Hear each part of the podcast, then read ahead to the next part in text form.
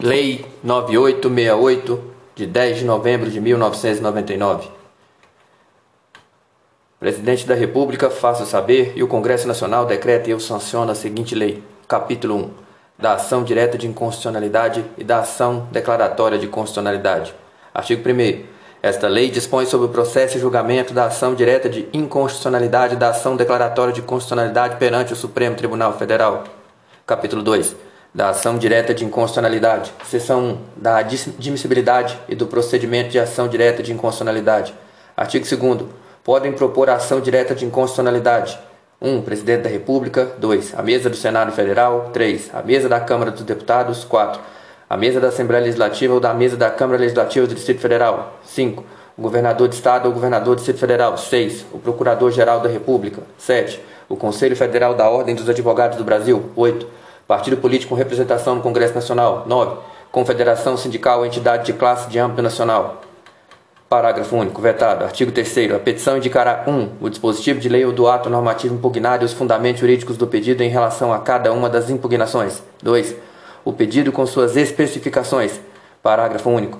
A petição inicial, acompanhada de instrumento de procuração, quando subscrita por advogado, será apresentada em duas vias, devendo conter cópias da lei ou do ato normativo impugnado e dos documentos necessários para comprovar a impugnação. Artigo 4 A petição inicial inepta, não fundamentada e manifestamente procedente serão liminarmente indeferidas pelo relator. Parágrafo único. Cabe agravo da decisão que indeferir a petição inicial. Artigo 5 Proposta ação direta não se admitirá de existência. Parágrafo único. Vetado. Artigo 6 o relator pedirá informações aos órgãos das autoridades das quais emanou a lei ou ato normativo impugnado. Parágrafo único. As informações serão prestadas no prazo de 30 dias contado do recebimento do pedido. Artigo 7 Não se admitirá intervenção de terceiros no processo de ação direta de inconstitucionalidade. Parágrafo 1 vetado. Parágrafo 2 O relator, considerando a relevância da matéria e a representatividade dos postulantes, poderá, por despacho irrecorrível, admitir, observar o prazo fixado no parágrafo anterior, a manifestação de outros órgãos ou entidades. Artigo 8 Decorrido o prazo geral das informações, serão ouvidos sucessivamente o Advogado-Geral da União e o Procurador-Geral da República, que deverão manifestar-se cada qual no prazo de 15 dias. Artigo 9 Vencidos os prazos do artigo anterior, o relator lançará o relatório com cópia a todos os ministros e pedirá dia para o julgamento. Parágrafo 1 em caso de necessidade de esclarecimento de matéria ou circunstância de fato ou ato de notória insuficiência das informações existentes nos autos, poderá o relator requisitar informações adicionais, designar perito ou comissão de peritos para que emita parecer sobre a questão ou fixar data para, em audiência pública, ouvir depoimentos de pessoas com experiência e autoridade na matéria. Parágrafo 2 o relator poderá ainda solicitar informações aos tribunais superiores, aos tribunais federais e aos tribunais estaduais acerca da aplicação da norma impugnada no âmbito de sua jurisdição. Parágrafo 3 As informações, perícias e audiências a que se referem os parágrafos anteriores serão realizadas no prazo de 30 dias contados da solicitação do relator. Seção 2. Da medida cautelar em ação direta de inconstitucionalidade. Artigo 10. Salvo no período de recesso, a medida cautelar na ação direta será concedida por decisão da maioria absoluta dos membros do tribunal, observado exposto no artigo 22 após a audiência dos órgãos ou autoridades das quais emanou a lei ou ato normativo impugnado, que deverão pronunciar-se no prazo de cinco dias. Para primeiro, o relator, julgando indispensável, ouvirá o advogado-geral da União e o procurador-geral da República no prazo de três dias. O relator, julgando indispensável, ouvirá o advogado-geral da União e o procurador-geral da República no prazo de três dias. No prazo de três dias. Parágrafo 2 no julgamento do pedido de medida cautelar será facultada a sustentação oral dos representantes judiciais do requerente e das autoridades ou órgãos responsáveis pela expedição do ato na forma estabelecida no, no regimento do tribunal. Parágrafo 3 Em caso de excepcional urgência, o tribunal poderá deferir medida cautelar sem audiência dos órgãos ou das autoridades dos quais emanou a lei ou o ato normativo impugnado. Artigo 11. Concedida a medida cautelar, o Supremo Tribunal Federal fará publicar em sessão especial do Diário Oficial da União e do Diário da Justiça da União a parte positiva da decisão no prazo de 10 dias, devendo solicitar as informações à autoridade da qual estiver emanado o ato, observando-se no que couber o procedimento estabelecido na seção 1 deste capítulo. Parágrafo 1 a medida liminar, a medida cautelar adotada de eficácia e dotada de eficácia contra todos será concedida com efeito ex nunc salvo se o tribunal entender que deva ser conceder-lhe eficácia retroativa. A medida cautelar, dotada de eficácia contra todos, será concedida com efeito ex nunc, salvo se o tribunal entender que deva conceder eficácia retroativa. Parágrafo 2. A concessão da medida cautelar torna aplicável a legislação anterior à casa existente, salvo expressa manifestação em sentido ao contrário. A concessão de medida cautelar torna aplicável a legislação anterior à casa existente, salvo expressa manifestação em sentido contrário. Artigo 12. Havendo pedido de medida cautelar ao relator em face da relevância da matéria e de seu especial significado para a ordem social e a segurança jurídica, poderá, após a prestação das informações no prazo de 10 dias e a manifestação do advogado-geral da União e do procurador-geral da República, sucessivamente no prazo de 5 dias, submeter o processo diretamente ao tribunal que terá faculdade de julgar definitivamente a ação. Havendo medida cautelar, o relator, em face da relevância da matéria de seu especial significado para a ordem social e segurança jurídica, poderá, após a prestação de informações no prazo de 10 dias, vejam bem, no prazo de 10 dias, e a manifestação do advogado-geral da União e do procurador-geral da República, sucessivamente no prazo de 5 dias, submeter o processo diretamente ao tribunal, que terá a faculdade de julgar definitivamente a ação. Capítulo 2A. Ação direta de inconstitucionalidade por omissão. Seção 1 da admissibilidade e do procedimento da ação direta de inconstitucionalidade por omissão. Artigo 12-A. Podem propor ação direta de inconstitucionalidade por emissão os legitimados à propositura da ação direta de inconstitucionalidade da ação declaratória de constitucionalidade. Artigo 12b. A petição indicará 1. Um, a omissão inconstitucional total ou parcial quanto ao cumprimento de dever constitucional de legislar ou quanto à adoção de providência de índole administrativa. 2. O pedido com suas especificações. Parágrafo único. A petição inicial, acompanhada de instrumento de procuração, se for o caso, será apresentada em duas vias, devendo conter cópias dos documentos necessários para comprovar a alegação de omissão. A petição inicial, acompanhada de instrumentos de procuração, se for o caso, será apresentada em duas vias, duas vias, devendo conter cópias de documentos necessários para comprovar a alegação da omissão. Artigo 12c. A petição inicial inepta, não fundamentada e, não, e, e, e a manifestamente improcedente serão liminarmente indeferidas pelo relator a petição inicial inepta, não fundamentada e a manifestamente improcedente serão liminarmente indeferidas pelo relator. Parágrafo único. Cabe agravo da decisão que indeferir a petição inicial. Cabe agravo da decisão que indeferir a petição inicial. Artigo 12d. Proposta ação direta de inconstitucionalidade por omissão não se admitirá desistência. Proposta ação direta de inconstitucionalidade por omissão não se admitirá desistência. Artigo 12e. Aplique-se ao procedimento de ação direta de inconstitucionalidade por omissão no que couber as disposições constantes da seção do capítulo 2 dessa lei. Parágrafo 1. Os demais titulares deferidos no parágrafo 2 desta lei poderão manifestar-se por escrito sobre o objeto da ação e pedir a juntar documentos reputados úteis para o exame da matéria no prazo de informações, bem como apresentar memoriais. Parágrafo 2. O relator poderá solicitar a manifestação do advogado-geral da União, que deverá ser encaminhada no prazo de 15 dias. O relator poderá solicitar a, a manifestação do, do advogado-geral da União, que deverá ser encaminhada no prazo de 15 dias. O relator poderá solicitar a manifestação do advogado-geral da União, que deverá ser encaminhada no prazo de 15 dias.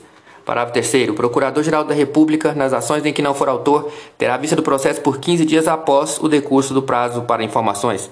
O Procurador-Geral da República nas ações em que não for autor, terá vista do processo por 15 dias após o decurso do prazo de informações. Seção 2. Da medida cautelar em ação direta de inconstitucionalidade por omissão. Artigo 12F. Em caso de excepcional urgência e relevância da matéria, o tribunal, por decisão da maioria absoluta de seus membros, observado exposto no artigo 22, poderá conceder medida cautelar após audiência dos órgãos autoridades responsáveis pela omissão constitucional, que deverão pronunciar-se no prazo de cinco dias. Vejam bem, que deverão pronunciar-se no prazo de cinco dias. Parágrafo segundo. A medida cautelar poderá consistir na suspensão da aplicação da lei ou do ato normativo questionado, no caso de omissão parcial, bem como na suspensão de processos judiciais ou de procedimentos administrativos, ou ainda em outra providência a ser fixada pelo tribunal. A medida cautelar poderá consistir na suspensão da aplicação de lei ou ato normativo questionado no caso de omissão parcial, bem como na suspensão dos processos judiciais ou de procedimentos administrativos, ou ainda em outra providência a ser fixada pelo tribunal. Parágrafo 2. O relator, julgando indispensável, ouvirá o Procurador-Geral da República no prazo de três dias. O relator, julgando indispensável, ouvirá o Procurador-Geral da República no prazo de três dias. Parágrafo 3. No julgamento do pedido de medida cautelar será facultada a sustentação oral aos representantes judiciais do requerente das autoridades ou órgãos responsáveis pela omissão inconstitucional na forma estabelecida no regimento do tribunal. No julgamento do pedido de medida cautelar será facultada a sustentação oral aos representantes judiciais do requerente e das autoridades ou órgãos responsáveis pela omissão inconstitucional na forma estabelecida no regimento do tribunal. Artigo 12G. Concedida a medida cautelar, o Supremo Tribunal Federal fará publicar em sessão especial do Diário Oficial da União e do Diário da Justiça da União a parte dispositiva da decisão no prazo de 10 dias, devendo solicitar as informações da autoridade ou órgão responsável pela omissão inconstitucional e observantes no que couber o procedimento estabelecido na seção 1 do capítulo 2 dessa lei. Concedida a medida cautelar, o Supremo Tribunal Federal fará publicar em sessão especial do sítio federal da, da, da, Diário Oficial da União e do Diário da Justiça da União a parte dispositiva da decisão no prazo de 10 dias, devendo solicitar as informações à autoridade ou órgão responsável pela omissão constitucional, observando-se no que couber o procedimento estabelecido na seção 1 no capítulo 2 dessa lei da decisão na ação direta de inconstitucionalidade por omissão. Artigo 12H. Declarada inconstitucionalidade por omissão com observância positivo no artigo 22 será dada ciência ao poder competente para adoção das providências necessárias. Parágrafo 1. Em caso de omissão imputável a órgão administrativo, as providências deverão ser adotadas no prazo de 30 dias ou em prazo razoável a ser estipulado excepcionalmente pelo tribunal, tendo em vista as circunstâncias específicas do caso do interesse público envolvido. Em caso de omissão imputável órgão administrativo, as providências deverão ser adotadas no prazo de 30 dias. Vejam bem, no prazo de 30 dias ou em prazo razoável a ser estipulado excepcionalmente pelo tribunal, tendo em vista as circunstâncias específicas do caso de interesse público envolvido. Parágrafo 2 Aplique-se a decisão da ação direta de inconstitucionalidade por omissão no que couber disposto no capítulo 4 desta lei. Capítulo 3 da ação declaratória de constitucionalidade. Da admissibilidade do procedimento de ação declaratória de constitucionalidade. Artigo 13 podem propor ação declaratória de constitucionalidade de lei ou ato normativo federal. 1. Um, presidente da República. 2. A mesa da Câmara dos Deputados, a mesa do Senado Federal. 4. Procurador-Geral da República. Artigo 14. A petição inicial indicará 1. Um, o dispositivo da lei ou ato normativo questionado e os fundamentos jurídicos do pedido. 2. O pedido com suas especificações. 3. A existência de controvérsia judicial relevante sobre a aplicação de disposição objeto da ação declaratória. Parágrafo único. A petição inicial acompanhada de instrumento de procuração, quando subscrita por advogado, será apresentada em duas vias, devendo conter cópias do ato normativo questionado e dos documentos necessários para comprovar a procedência do pedido da declaração de constitucionalidade. Artigo 15. A petição inicial inepta, não fundamentada e manifestamente improcedente serão liminarmente indeferidas pelo relator. Parágrafo único. Cabe à grávida decisão que indeferir a petição inicial. Artigo 16. Proposta ação declaratória não se admitirá desistência. Proposta ação declaratória não se admitirá desistência. Artigo 18. Não se admitirá intervenção de terceiros no processo de ação, de, de ação declaratória de constitucionalidade. Não se admitirá intervenção de terceiros no processo de ação declaratória de constitucionalidade. Artigo 19. Decorrido o prazo do artigo anterior, será aberto vista ao Procurador-Geral da República, que deverá pronunciar-se no prazo de 15 dias. Decorrido o prazo do artigo anterior, será aberto vista ao Procurador-Geral da República, que deverá pronunciar-se no prazo de 15 dias. Artigo 20. Vencido o prazo do artigo anterior, o relator lançará o relatório com cópia a todos os ministros e pedirá dia para julgamento. Vencido o prazo do artigo anterior, o relator lançará relatório com cópia a todos os ministros e pedirá o dia para julgamento. Parágrafo 1. Em caso de necessidade de esclarecimento da matéria ou circunstância de fato ou de notória insuficiência das informações existentes nos autos, poderá o relator requisitar informações adicionais, designar perito ou comissão de peritos para que emita parecer sobre a questão, fixar data para em audiência pública, ouvir depoimentos de pessoas com experiência e autoridade na matéria. Em caso de necessidade de esclarecimento de matéria ou circunstância de fato ou de notória insuficiência das informações existentes nos autos, poderá o relator requisitar informações adicionais, designar perito ou comissão de peritos para que emita parecer sobre a questão ou fixar data para em audiência pública, ouvir depoimentos de pessoas com experiência e autoridade na matéria. Parágrafo 2. O relator poderá solicitar ainda informações aos tribunais superiores, aos tribunais federais e aos tribunais estaduais acerca de aplicação da norma questionada no âmbito de sua jurisdição. Parágrafo 3. As informações, perícias e audiências a que se referem os parágrafos anteriores serão realizadas no prazo de 30 dias contados da solicitação do relator. As informações, perícias e audiências a que se referem os parágrafos anteriores serão realizadas no prazo de 30 dias conforme contato contado da solicitação do relator. Seção 2. Da medida cautelar em ação declaratória de constitucionalidade. Artigo 21. O Supremo Tribunal Federal, por decisão da maioria absoluta de seus membros, poderá deferir pedido de medida cautelar na ação declaratória de constitucionalidade, consistente na determinação que envolva a aplicação de lei ou do ato normativo objeto da ação até o seu julgamento definitivo. O Supremo Tribunal Federal, por decisão da maioria absoluta de seus membros, poderá deferir pedido de medida cautelar na ação declaratória de constitucionalidade consistente na determinação de que os juízes e tribunais suspendam o julgamento dos processos que envolvam a aplicação da lei ou do ato normativo objeto da ação até o seu julgamento definitivo. Parágrafo único. Concedida a medida cautelar, o Supremo Tribunal Federal fará publicar em sessão especial do Diário Oficial da União a parte dispositiva da decisão no prazo de 10 dias.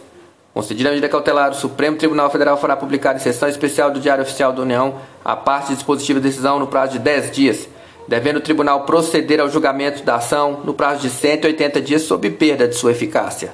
Capítulo 4 da decisão na ação direta de inconstitucionalidade na ação declaratória de constitucionalidade da decisão na ação direta de inconstitucionalidade e na ação declaratória de constitucionalidade. Artigo 22. A decisão sobre a constitucionalidade ou inconstitucionalidade de lei ou ato normativo somente será tomada se presentes na sessão pelo menos oito ministros. A decisão sobre a constitucionalidade ou inconstitucionalidade da lei ou ato normativo somente será tomada se presentes na sessão pelo menos oito ministros. Artigo 23. Efetuado o julgamento proclamar-se-á a constitucionalidade ou inconstitucionalidade da disposição ou da norma impugnada, se num ou no outro sentido se tiverem manifestado pelo menos seis ministros, se tiverem manifestados pelo menos seis ministros, quer se trate de ação direta de inconstitucionalidade ou de ação declaratória de constitucionalidade. Parágrafo único. Se na ação não, se não for alcançada a maioria necessária à declaração de constitucionalidade ou inconstitucionalidade, estando ausente ministros em número que possa influir no julgamento, este será suspenso, a fim de aguardar-se o comparecimento dos ministros ausentes, até que se atinja o número necessário para a prolação da decisão num ou no outro sentido. Se não for alcançada a maioria necessária à declaração de constitucionalidade ou de inconstitucionalidade, estando ausentes ministros em número que possa influir no julgamento, este será suspenso a fim de aguardar-se o comparecimento dos ministros ausentes até que se atinja o número necessário para a prolação da decisão num ou no outro sentido. Artigo 24. Proclamada a constitucionalidade, julgar-se-á improcedente a ação direta ou procedente eventual ação declaratória e proclamada a inconstitucionalidade procedente a ação direta ou improcedente eventual ação declaratória. Proclamada a constitucionalidade, improcedente a ação direta ou procedente eventual ação declaratória e proclamada a inconstitucionalidade, procedente a ação direta ou improcedente eventual ação declaratória. Artigo 25. Julgada a ação, far-se-á comunicação à autoridade ou órgão responsável pela expedição do ato. Julgada a ação, far-se-á comunicação à autoridade ou órgão responsável pela edição do ato Artigo 26. A decisão que declara a constitucionalidade ou a inconstitucionalidade de lei ou ato normativo em ação direta ou em ação declaratória é irrecorrível, ressalvada a interposição de embargos declaratórios, não podendo igualmente ser objeto dessa ação rescisória. A decisão que declara a constitucionalidade ou a inconstitucionalidade da lei ou do ato normativo em ação direta ou em ação declaratória é irrecorrível, ressalvada a interposição de embargos declaratórios, não podendo igualmente ser objeto de ação rescisória. Artigo 27 ao declarar a inconstitucionalidade de lei ou ato normativo e tendo em vista as razões de segurança jurídica ou de excepcional interesse social, poderá o Supremo Tribunal Federal, por maioria de dois terços de seus membros, restringir os efeitos daquela declaração ou decidir que ela só tem eficácia a partir de seu trânsito em julgado ou em outro momento que venha a ser fixado. Ao declarar a inconstitucionalidade de lei ou ato normativo e tendo em vista as razões de segurança jurídica ou de excepcional interesse social, poderá o Supremo Tribunal Federal, por maioria de dois terços de seus membros, restringir os efeitos daquela declaração ou decidir que ela só tem eficácia a partir de seu trânsito em julgado ou de outro momento que venha a ser fixado. Artigo 28. Dentro do prazo de 10 dias após o trânsito em julgado da decisão, o Supremo Tribunal Federal fará publicar em sessão especial do Diário da Justiça e do Diário Oficial da União a parte dispositiva do acórdão Dentro do prazo de 10 dias após o trânsito em julgado da decisão, o Supremo Tribunal Federal fará publicar em sessão especial do Diário da Justiça e do Diário Oficial da União a parte dispositiva do acórdão. Parágrafo único. A declaração de constitucionalidade ou de inconstitucionalidade, inclusive a interpretação conforme a Constituição e a declaração parcial de inconstitucionalidade sem redução de texto, tem eficácia contra todos e efeito vinculante em relação aos órgãos do Poder Judiciário da Administração Pública Federal, Estadual e Municipal. A declaração de constitucionalidade ou de inconstitucionalidade, inclusive a interpretação conforme a Constituição e a declaração parcial de inconstitucionalidade sem redução de texto, tem eficácia contra todos e efeito vinculante em relação aos órgãos do Poder Judiciário e à administração pública federal, estadual ou municipal. Das disposições gerais e finais, capítulo 5, artigo 29. O artigo 482 do Código de Processo Civil fica acrescido os seguintes parágrafos. Parágrafo 1 do artigo 482 do Código de Processo Civil.